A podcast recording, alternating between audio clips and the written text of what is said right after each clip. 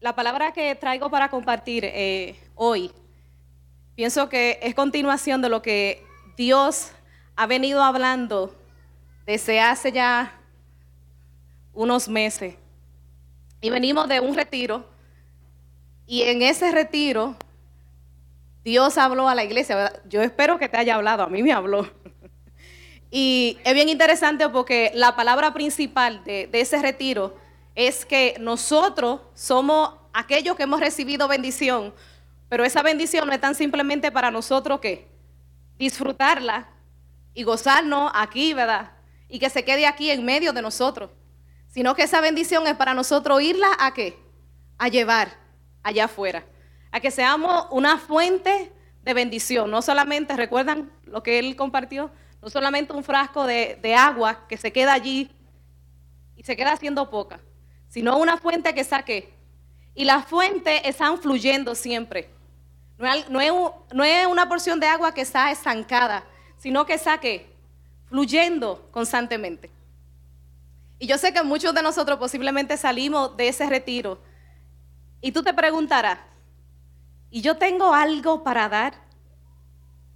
¿Realmente nosotros tenemos algo para dar? O podrás mirarte y decir, bueno, yo tengo para dar, pero es tan poquito lo que yo tengo para dar, que eso no significaría nada. Eso no haría ningún tipo de diferencia. Te puedes mirar y puedes decir, wow, pero yo lo que tengo es un año de convertido. Yo no fluyo como la gente que ya tiene años en el Evangelio. Y ese chimpre, eso no, eso no va a marcar. Mira, yo le voy a hablar y la persona segurito que ni va a entender lo que yo le estoy diciendo. ¿Será eso cierto? Y hermano, la palabra que, te traigo es una palabra de, ánimo y de fuerza, porque sí tenemos mucho para dar. Y exactamente así fue el título que le puse a la predicación de, de esa tarde. ¿Tienes para dar? ¿Hay algo que tú tienes para dar? La palabra enseña que es mejor dar que recibir. Hay mayor bendición en nosotros poder dar, en nosotros ser aquellos que estamos siendo, lo que estamos sembrando en el corazón de alguien. Y te quiero traer ese, esa, esa historia bíblica. Y esa historia bíblica sucedió después de un, de un acontecimiento de sanidad de una persona. Y era, eh, en la Biblia registra que había un lugar donde se movía, era un estanque, y la gente estaban allí comúnmente esperando, porque de vez en cuando venía un ángel y movía el estanque, y el primero que se lanzara al estanque era qué? Era sanado. Y se registra que allí había un señor que habían pasado muchos años y era paralítico, pero imagínese, o sea, si tú eres paralítico, yo te puedo asegurar que el último que va a llegar allí para poder lanzarte eres tú.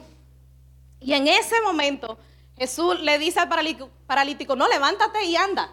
¿Sabes? No vas a tener que lanzarte al estanque, yo vengo a sanarte. Y esta historia, ese acontecimiento que voy a, que voy a compartir contigo, sucedió posterior a esto. Después que se da esto, entonces eh, la Biblia registra esa historia en la palabra. Y está en Juan 6, del 1 al 15. Y dice así, después de eso Jesús fue al otro lado del mar de Galilea, el de Tiberias, y le, seguí, le seguía gran multitud, porque veían las señales que hacía en los enfermos. La razón por la cual la gente estaba detrás de él era porque está sanando. ¿Sabes? Se están viendo milagros claramente de que ese hombre está haciendo. Y el que estaba enfermo, yo te puedo asegurar que iba a salir allá. Y el que era curioso iba a decir, bueno, pues déjame ver. Cualquiera quisiera ver un milagro, ¿verdad que sí? Y dice la palabra que la gente le seguía y le seguía por eso, por los milagros que estaba haciendo. Dice, entonces subió Jesús a un monte y se sentó allí con sus discípulos. Y estaba cerca la Pascua, la fiesta de los judíos. Cuando alzó Jesús los ojos y vio que había venido a él gran multitud, dijo a Felipe, ¿de dónde compraremos pan para que coman estos. Dice que él alzó sus ojos y miró la multitud. Y cuando miró la multitud, se le acerca a Felipe y le dice, ¿de dónde vamos a comprar pan para darle a toda esa multitud? Y sigue diciendo, Por pero eso decía para probarle, porque él sabía lo que había de hacer. Felipe le respondió, 200 denarios de pan no bastarían para que cada uno de ellos tomase un poquito. Y cuando nosotros hablamos de la escritura y buscamos el valor de un denario, tú preguntarás, pero ¿cuánto era un denario? Y un denario era el sueldo de un día de un obrero. Era la paga de un día de un obrero. Entonces estamos hablando que si él dice 200 denarios, no darían para comprar pan y que pudieran comer un poquito, no que se saciaran, no que quedaran satisfechos, sino que pudieran probar un poquito. Y si un denario es el sueldo de un día de un obrero, estamos hablando que era el sueldo de 200 días de una persona. Casi un año de tu trabajo. Casi un año del trabajo de una persona no bastaba para darle alimento a esa multitud. Y dice después, uno de sus discípulos, Andrés, hermano de Simón Pedro, le dijo, aquí está un muchacho que tiene cinco panes de cebada y dos pececillos más. ¿Qué es esto para tantos? Y a mí me, mire, cuando yo leí esta historia, yo me ponía a analizarlo. Dice que salió un muchachito y tenía qué? Cinco panes y tenía dos pececillos. La pregunta que yo me hago cuando leo esta porción es, si había un niño que tenía cinco panes y dos pececillos, ¿usted se cree que ahí no habría un adulto que tuviera más que cinco panes y dos pececillos? Yo me hago la pregunta, si había un niño que tenía esa porción, yo, estoy casi segura, estoy casi segura, que allí había gente que tenía más porción que esta. Pero segurito que miró la multitud y dijo que, ¿para qué yo voy a ofrecer eso que yo tengo?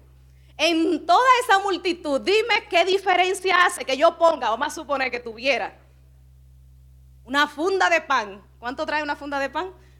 Diez. En aquel entonces vamos a suponer que tuviera dos o tres fundas de pan. Mas sin embargo, cuando lo miró, ¿qué dijo? Eso no marca ninguna diferencia. Y hermano, lo que yo pienso es que muchas veces en nuestra vida estamos mirando lo que tenemos y estamos pensando lo mismo. Estamos pensando, no es que yo no tengo tanta capacidad. No es que mi porción es muy pequeña, esto no va a marcar ninguna diferencia. Tú podrías decir, no, pero que son aquella gente que son talentosas. Son aquella gente que, mira, se pueden parar y, fluyen.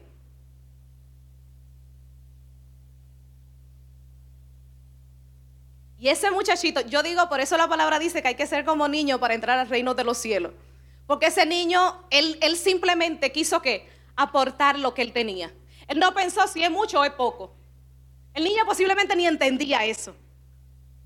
Él simplemente dijo, eso yo lo tengo y yo lo ofrezco a Dios. O sea, yo lo presento a Jesús. Hay una necesidad y están buscando para darle de alimento a alguien. Aquí está lo que yo tengo. A mí me encanta pensar. wow, ¿cómo, cómo, cómo nos da una, una enseñanza tan extraordinaria si nosotros lo podemos ver? Si lo podemos ver. Y si tú estás aquí en esa, en esa tarde, Y te está mirando y está pensando, no, no es mucho lo que yo puedo dar. El Señor no nos está pidiendo que demos mucho.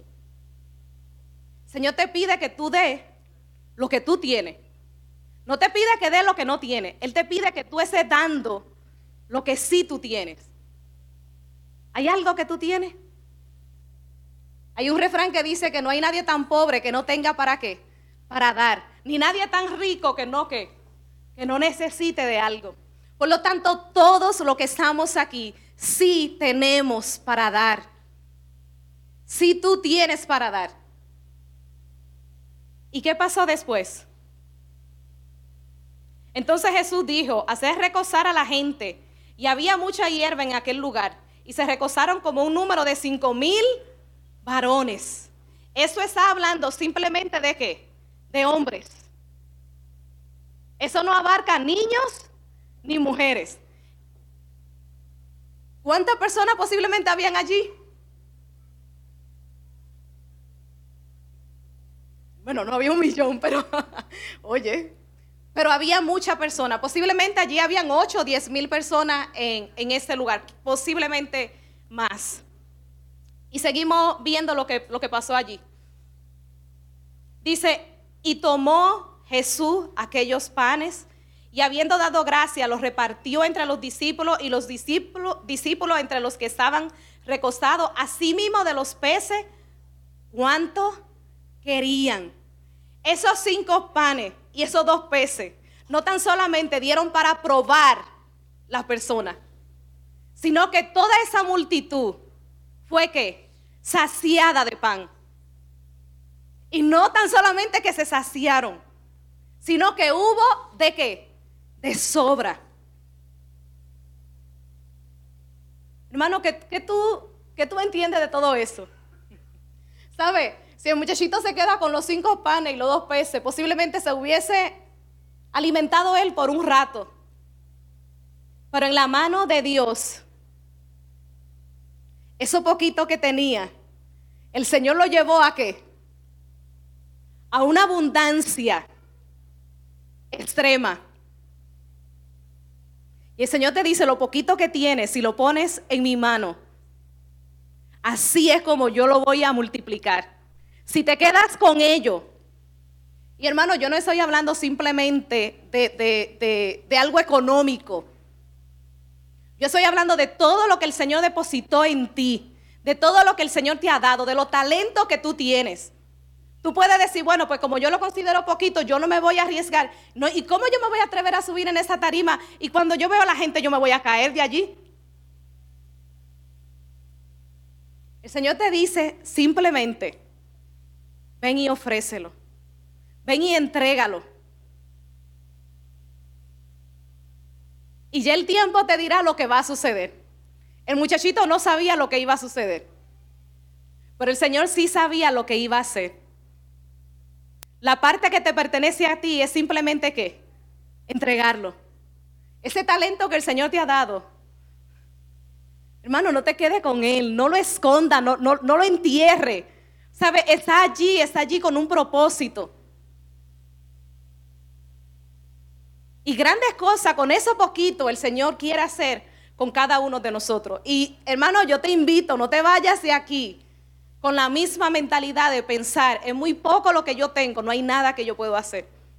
Porque el Señor nos está diciendo en esa tarde, con lo poquito que tiene, yo te voy a demostrar lo mucho en lo cual yo puedo convertir eso poquito. Para ti se puede ser poquito, pero en la mano mía se convierte en una abundancia grande. ¿Quién tiene algo para dar? ¿Hay alguien aquí que tiene algo para dar? Solamente yo tengo algo para dar. yo quiero volver a hacer la pregunta porque yo espero y yo confío que realmente no podemos ver y podemos creer que sí tenemos para dar. ¿Hay alguien que tiene algo para dar aquí? y está dispuesto a entregarlo en las manos de Dios y decirle, Señor, aquí están. Y haz con ello conforme a lo que tú quieras hacer. A mí me parece insignificante, pero yo sé que en la mano tuya esto puede ser algo grandioso. Necesitamos atrevernos. Necesitamos ser como ese niño que fue atrevido. Yo, yo lo pienso y hermano, yo me quedo pensando, yo digo, yo posiblemente me hubiese quedado con la funda de pan allá escondida y hubiese dicho lo mismo, esto es insignificante, esto no va a marcar ninguna diferencia aquí. Pero gloria a Dios, ¿verdad? Que, que el Señor viene a nuestro encuentro y hace que las cosas sean diferentes. Dice, y cuando hubieron saciado, dijo a sus discípulos, recoged los pedazos que sobran para que no se pierda nada. Recogieron pues y llenaron doce cestas de pedazos Yo me imagino la cara de la gente. Y de los discípulos cuando vieron que, que esto se convirtió en abundancia. Dice, y llenaron doce cestas de pedazos que de los cinco panes de cebada sobraron a los que habían comido. Aquellos hombres entonces, viendo la señal que Jesús había hecho, dijeron, este verdaderamente es el profeta que había de venir al mundo. Pero entendiendo Jesús que iban a venir para apoderarse de él y hacerle rey, volvió a retirarse al monte él solo. Y yo, ¿sabe? Yo pienso, mirando todo eso, ya aquí posiblemente se puede terminar la predicación y usted se puede ir a su casa y ya ha recibido la palabra. Pero me quiero ir un poquito más allá.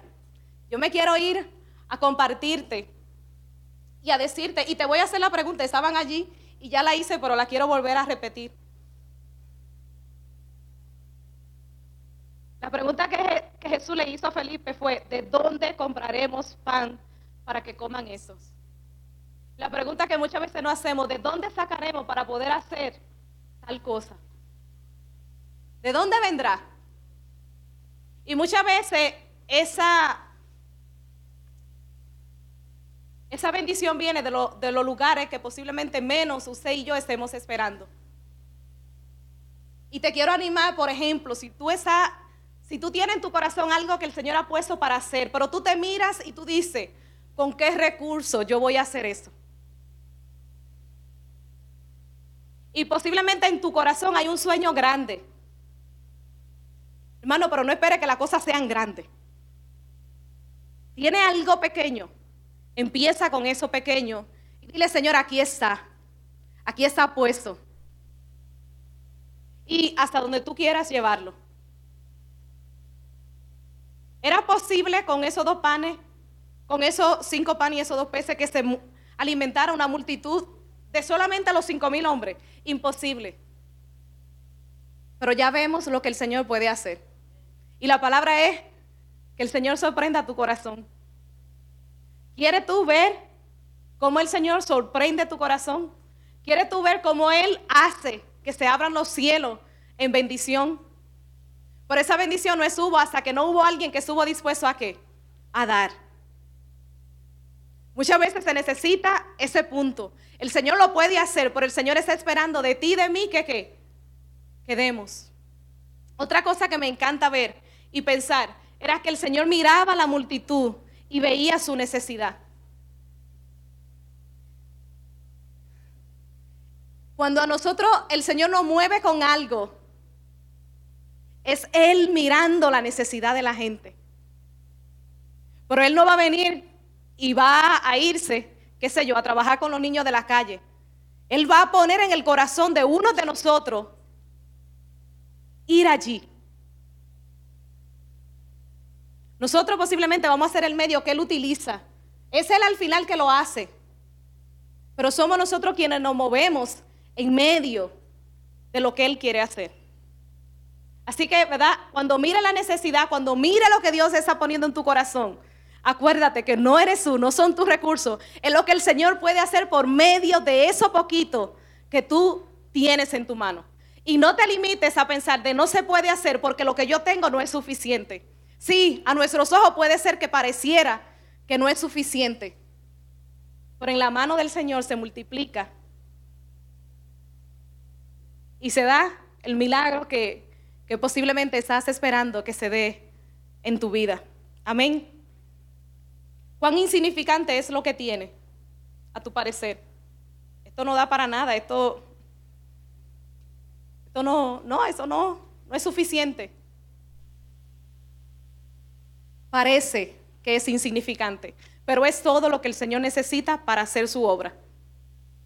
Parece que es insignificante, pero es todo lo que el Señor necesita para hacer su obra en medio de nosotros. Y te quiero llevar a otra historia en la escritura. Y es la historia de Esther. ¿Cuánto han leído de Esther? El libro de Esther es un libro bien peculiar, porque es un libro que no tiene autor. Cuando usted busca quién escribió Esther, no hay un autor, es desconocido la persona que escribió este libro. Pero aparte de que es un libro que el autor es desconocido, en todo el libro el nombre de Dios no se menciona. En todo el libro, usted puede leer el libro de Esther de capítulo 1 hasta el capítulo 10 y en ningún lado usted va a encontrar el nombre de Dios. Más sin embargo, más sin embargo, aunque no mencione el nombre de Dios, no, no hace falta que se mencione, porque se ve tan claro la obra de Dios en medio de lo que se estaba dando allí. ¿Y de qué habla el libro de Esther? Habla de una jovencita que era huérfana y que su primo, es bien interesante, yo siempre creí que, que Mardoqueo era el tío de Esther, pero dice que el papá de, de, Esther era el tío de Mardoqueo, por lo tanto, Mardoqueo y Esther eran que primo, no eran, eh, no era tío y sobrina. Y habla de que estas personas están, fueron deportados a Babilonia, pero ya estaba reinando, eh, ya estaban reinando los persas para, para ese entonces. Y la historia empieza hablando de una de un rey, del rey de Persa, que verdad que tenía uno, que estaba haciendo uno banquete, pero espléndido. Y el hombre duró ciento y pico de días haciendo banquete. Y en, en los últimos días, después que había mucho vino y había mucha borrachera, el hombre dice, tráiganme a Basti, que era la reina en aquel entonces. Y la reina dice, yo no voy para allá. La reina ante el mandato del rey, ella dice, yo no voy a presentarme delante del rey. ¿Y qué sucede después? Quitan el consejo que le da la persona que estaba asesorando al rey. Era que le, le decía, mira, vamos a destituirla, vamos a quitarla como reina y te vas a buscar otra reina.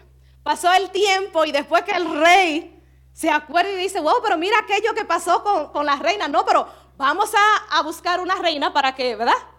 Haya una reina. Si hay un rey, tiene que haber una reina. Y entonces, en esa búsqueda, cuando empiezan a buscar esa, esa joven que debían de ser vírgenes, entre ellas está Esther. Y mira lo que dice la palabra. En Esther 2.9 en la parte A. Cuando presentaron a Esther delante de la persona que iba a arreglar a la futura reina, eso fue lo que pasó con la persona que la vio, la primera persona que la recibió. Dice, y la doncella agradó a sus ojos y halló gracia delante de él, por, por lo que la hizo darle prontamente atavíos y alimentos. Esta es la primera persona ante la cual Esther se presenta. Dice que halló qué? Gracia. Y después sigue la historia y está hablando que en el reino había un funcionario que era, tenía una función bien alta y lo que se usaba allí era que cuando él pasara por los lugares, la gente se inclinara delante de él. Y Mardoqueo, cuando él pasaba por su lado, Mardoqueo se quedaba como dice, como le dijo Jesús a Satanás cuando le estaba tentando en el desierto. ¿Delante de, de quién te vas a postrar? Solamente delante de Dios. Solamente a Dios yo le doblo mis rodillas. Y Mardoqueo, que conocía esa enseñanza, le pasaba por el lado y Amán se enfurecía cuando miraba a Mardoqueo que, que se quedaba, wow, pero mire, este no tiene reverencia delante de mí. Y es bien interesante, porque dice la palabra que Amán dijo, yo no tan solamente voy a venir en contra de Mardoqueo, yo voy a venir en contra de él y de todos los suyos.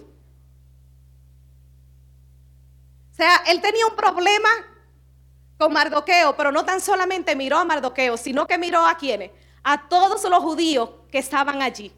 Y él dijo, yo voy a exterminarlo. De ellos no va a quedar ni uno.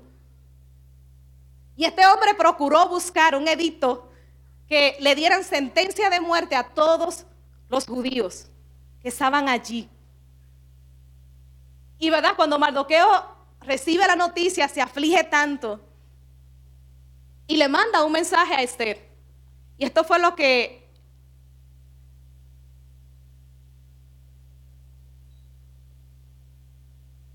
Y esto fue lo que él le, le, dice, le manda a decir, ¿verdad? Le, le manda el decreto en Esther 4 del 10 al 11. Dice, entonces Esther dijo a Tat que le dijese a Mardoqueo, todos los siervos del rey y el pueblo de la provincia del rey saben que cualquier hombre o mujer que entre en el patio interior para ver al rey sin ser llamado, una sola ley hay respecto a él, ha de morir, salvo aquella a quien el rey extendiere el cetro de oro, el cual vivirá y, ya no y yo no he sido llamada para ver al rey en esos 30 días. Cuando Mardoqueo le dice, mira, esto es lo que está pasando, y ese recibe la información, ese es lo que dice, yo no puedo hacer nada, en pocas palabras. Tú sabes, tú sabes, y toda esta gente sabe, que si yo me presento delante del rey sin yo haber sido llamada, lo que a mí me espera es la muerte. Y me encanta lo que, lo que Mardoqueo le, le responde para atrás. Y le dice, Esther 4 del 12, 12. Dice, y dijeron a Mardoqueo lo, lo que la palabra, lo que y dijeron a Mardoqueo las palabras de Esther. Entonces dijo Mardoqueo que respondiese a Esther, no piense que escapará en la casa del rey más que cualquier otro judío. No te creas tú que por haber, que porque tú estás en la casa del rey y tú estás bien allí y tú no has declarado que tú eres judía, tú te vas a librar y todos los otros van a morir. Está diciendo, mira, tú estás diciendo que no vas a hacer nada. Pero si tú estás pensando que porque tú estás protegida allí, es que tú no piensas hacer nada, no va a pasar eso que tú estás pensando. Y le da, verso 14, le dice, porque si calla absolutamente en ese tiempo, respiro y liberación vendrá de alguna otra parte para los judíos, mas tú y la casa de tu padre van a qué? Perecerán. Aquel que la había criado aquel que, la amaba, porque yo estoy segura, pero él estaba dando una lección, él estaba diciendo, las puertas se abrieron para que tú llegaras allí. Y cuando tú lees el libro de Esther de una forma sorprendente, tú dices, pero ¿cómo es que se dan todos estos cambios? ¿Cómo es que Amán termina en una horca que preparó para Mardoqueo? O sea, él termina allí. ¿Quién hizo que se diera todo eso? ¿Quién hizo que Esther tuviera delante del rey? ¿Quién hizo que Esther se pudiera presentar delante del rey? Dios. Y Mardoqueo le dice, ¿quién sabe si exclusivamente para ese tiempo el Señor te puso allí? Y yo me hago la pregunta, ¿quién sabe? ¿Quién sabe? ¿Para qué el Señor te plantó y te llevó a ese lugar donde tú estás. Yo quiero que tú te mires. Posiblemente simplemente estás en la universidad, en la escuela, o estás en el trabajo, o las puertas se abrieron milagrosamente y tú tienes un empleo que jamás en tu vida tú pensaste que ibas a tener. Y has sido bendecido y ha llegado una provisión que tú dices, jamás en mi vida yo pensé que iba a tener tanta provisión como la que yo tengo hoy. Por esta puerta se abrieron, hermano, y son de bendición para nosotros. Pero yo creo, yo creo que el Señor no puso para algo más en ese lugar que simplemente recibir una bendición para yo disfrutarla. Y si el Señor te plantó allí con el propósito de preservar vidas, y si el Señor te, te plantó allí con el propósito de que, ¿verdad? de que ya no hubiera muerte para esa gente con la cual tú te vas a encontrar allí. Esther no simplemente salvó su vida, ella se presentó delante del rey y el rey le encendió el cetro. Y preservó la vida de, de toda esa persona. Y yo te digo nuevamente, no lo hizo Esther, lo hizo quién? Dios. Pero Dios utilizó a quién? A ella. Igualmente es lo que el Señor quiere hacer hoy día en medio de nosotros. ¿A cuánta persona el Señor quiere salvar por simplemente tú estar ahí en ese lugar donde tú estás? ¿Cuántas vidas el Señor quiere preservar? ¿Cuántas vidas el Señor quiere librar de la muerte simplemente poniéndote allí en ese lugar donde te puso? Y ahora mismo te puede ver. Ahora mismo te puede ver. No es casualidad. Todo lo que sucedió con ese no era simplemente casualidad. Era el plan de Dios llevándola allí específicamente para ese momento. ¿Cuántos han escuchado la canción de Marcela Gándara? ¿Algunos la han escuchado? Para ese tiempo nací. En su propósitos eterno yo me vi. ¿Te ves en lo propósito eterno de Dios? ¿Te está mirando? Está mirando tu vida y está diciendo, no es casualidad que yo esté allí. Está mirando a la persona que están condenada a muerte. El edicto que se había decretado en contra de los judíos era un decreto de muerte. El edicto que está decretado sobre todo aquellos que no conocen al Señor es que es muerte. Y tú y yo, en los cuales se ha depositado tanto de Dios, y en los cuales el Señor ha abierto tantas puertas, y en los cuales el Señor ha hecho tantos milagros, te puso allí con una misión. Pero te mira, te puedes ver. ¿Sabes qué? Mardoqueo le decía, mira, la liberación va a venir para Israel de cualquier otro lugar si tú te quedas callada. Pero tú tienes la oportunidad de hablar y de ser la que trae la bendición a ese pueblo. Y tú en ese lugar tienes la, tú te puedes quedar callado. Y la salvación va a llegar para tu compañero y para tu vecino y, y para tu familia. Va a llegar. Pero ¿quieres ser tú el vaso que el Señor utiliza para cumplir ese propósito? O simplemente, bueno, que venga cualquiera, que venga otro. O te miras a ti y puedes decir, yo quiero ser. Yo quiero ser la bendición, el instrumento de bendición que el Señor quiere utilizar para salvar, para restaurar, para traer vida, para traer vida. Amén. Y yo no sé, ¿verdad? Este, yo lo miraba y yo decía, nosotros venimos de, un retiro y uno se, uno como que se motiva, la primera semana escuchó el mensaje y uno se, ¿verdad? Le da esa euforia del momento. Pero como que pasan los días y como que se nos olvida la palabra que nosotros recibimos.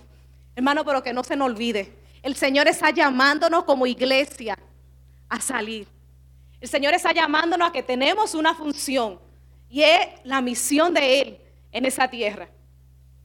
Que tú y yo somos parte, que a ti y a mí se nos da el privilegio de ser parte, de que el reino de los cielos se extienda y que yo soy utilizada para que el reino de los cielos sea extendido en esa tierra.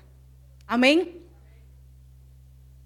Esther tuvo la, la oportunidad de ser un instrumento, ¿verdad? Que, que Dios utilizaba para salvar a su pueblo.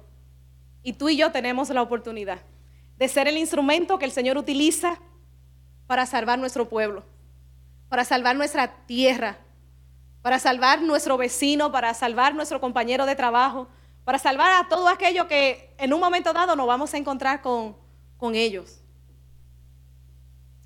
Verdad, animo a que tu corazón eh, reciba ¿verdad? este mensaje y lo reciba y, y nos vamos allá afuera convencidos el Señor tiene propósito conmigo allí en este lugar. Y yo tengo para dar. No importa si es poco o es mucho. Yo tengo para dar. El Señor me dio para que yo diera. Y yo voy a poner eso poquito que tengo en la mano de Dios para que Él haga conforme a lo que Él quiera hacer. Amén. Y quiero decirle a aquellos que están aquí, que por primera vez llegan a este lugar, aquellos que posiblemente nunca habían visitado ese lugar. Esa persona simplemente, esa persona que te trajo, esa persona que te invitó, esa persona que estuvo ahí diciendo, mira, vamos para el servicio, ven conmigo al culto. Esa persona simplemente está siendo el instrumento de Dios para bendecir tu vida. Y así como, como decía en la historia de cuando Jesús multiplicó los panes y los peces, Él mira la multitud. Y tu situación no era ajena ante los ojos de Dios. Él sabe, él sabe la falta que hay en tu corazón. Y allí Él estaba supliendo pan, un alimento, ¿verdad? Para, para el cuerpo físico. Pero Él tiene mucho más que pan. Él tiene alimento para el alma. Él tiene para saciar tu sed. Él tiene tanto que no tan solamente implica tu existencia aquí en, en esta tierra.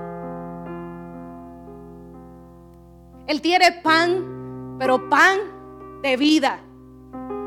Pan de vida es lo que el Señor tiene para nosotros. Y cuando él te, cuando tú llegaste allí, ¿sabes? Cuando tú llegaste y te sentaste en esa silla, no pienses que te trajo alguien, te trajo el Señor que te miró y vio tu necesidad. Y está pendiente de las necesidades de cada uno de nosotros. Y un día miró mi necesidad y envió a alguien para suplir mi necesidad. Y a esa persona que envió allí, que te trajo, simplemente el Señor le estaba utilizando para darte esa bendición. Y si estás aquí y no conoces al Señor, ¿sabes qué? Hay un Padre que te ama y que te está mirando y que te quiere bendecir con toda bendición espiritual, que quiere derramar tanto en tu corazón. Y posiblemente llegaste aquí buscando una cosa que no era necesariamente esto. Aquellos estaban buscando, ¿verdad? Mirar milagro. Pero Él tiene mucho más para ti. Y si estás aquí en esta tarde y no conoces al Señor, y no lo conoce, hoy, hoy, el Señor te quiere regalar vida eterna. El Señor te quiere bendecir, llenando todo tu corazón, llenando tu vasija y trayendo aquello que va mucho más allá de cualquier necesidad terrenal que puedas tener. Y te hago la invitación, si estás aquí en medio de nosotros y no conoces al Señor, y estás aquí por primera vez, y no tan solamente si estás aquí por primera vez, si estás aquí y hace tiempo que está en medio de nosotros, pero no decide por el Señor. Hoy es un buen día para entregar tu vida a aquel que tiene amor eterno por ti. Aquel que te ama tanto, que estuvo dispuesto a dar lo más preciado que tenía para que tú y yo un día le viéramos la cara a Dios. Y te hago, ¿verdad? La invitación, si estás aquí en medio de nosotros y no conoces al Señor, y tú quieres entregar tu vida a Él, y tú quieres rendir tu corazón a Él, yo te invito a que levantes tu mano en señal de, esa es la tarde donde yo rindo mi corazón delante de Dios. Donde yo recibo lo que Él tiene para mí. Habrá alguien que no conoce al Señor. Y en esta tarde quiere rendir su corazón delante de Él. Quiere reconocerlo a Él como Señor y Salvador. Habrá alguien que se va con una porción de Dios en su corazón. ¿Habrá alguien en medio de nosotros?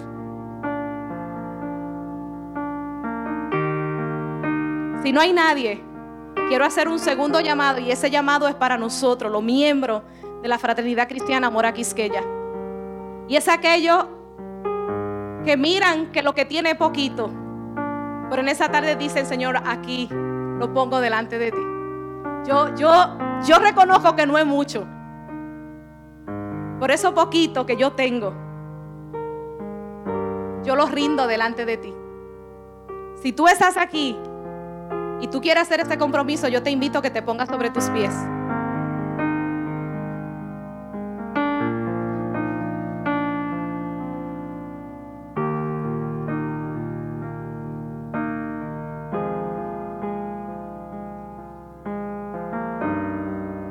Gozo de ver la iglesia.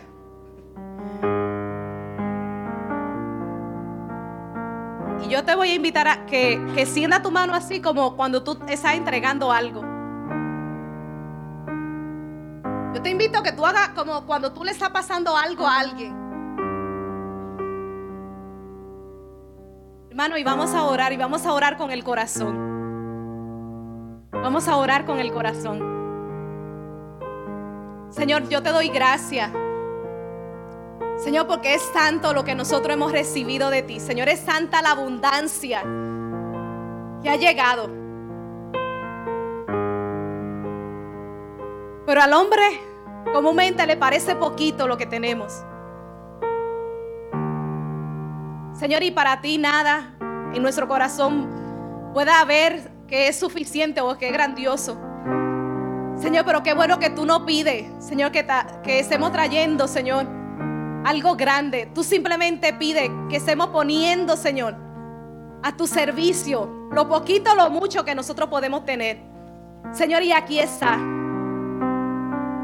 Señor, aquí está lo poquito que tenemos. Y yo, yo te voy a invitar a que se lo diga a sí mismo.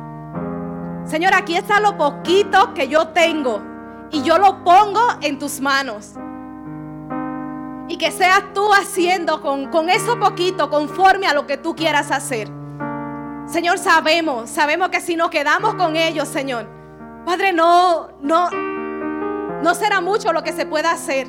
Señor, pero reconocemos que en la mano del Dios Todopoderoso, esto poquito, Señor, tú lo puedes multiplicar, Señor, en una abundancia grandiosa. Señor, aquí está lo poco que tenemos, Señor, y, y no tan solamente lo poquito que tenemos, Señor. Padre, también nos vemos en tu propósito, Señor. Padre eterno para nuestra vida, en colocarnos en diferentes lugares en nuestra ciudad. Señor, y te pedimos, Señor, que utilice nuestra vida para, para preservación de vida. Señor, que al igual que Esther, Señor, Padre, que estuvo allí, Señor, y fue utilizada por ti, y tú la pusiste allí. Y no hay forma de que podamos negar, Señor, que, era, que eras tú, Señor, moviendo cada pieza. Igualmente no negamos, Señor, que tú no hayas puesto en ese lugar Señor, con un propósito eterno. Señor, y nosotros, nosotros queremos cumplir con ese propósito. Y te pedimos, Señor, que abra nuestra boca. Señor, y que ninguno de nosotros se quede callado, así como ese en un momento dado pensó que quedarse callada era la mejor opción, Señor. Padre, así como posiblemente muchos de nosotros pensamos que quedarnos callados, porque ¿quién nos va a hacer caso? Porque ¿quién me va a escuchar? Señor, no nos quedaremos callados, nosotros hablaremos hablaremos y declararemos, Señor, Padre, de lo que tú has sembrado en nuestro corazón y de lo que nosotros hemos recibido de ti, Señor. Padre, en el nombre de Jesús, está lo que tenemos, Señor, y está nuestra vida, Señor, y nos vemos en tu propósito, Señor, y que se cumpla en ti, Señor, en ti, Señor, lo que tú tienes para nosotros. Señor, en el nombre de Jesús, en el nombre de Cristo Jesús, te bendecimos y te honramos y te damos gracias. ¿Qué tal si le da un aplauso? Yo creo que el, el Dios Todopoderoso es digno.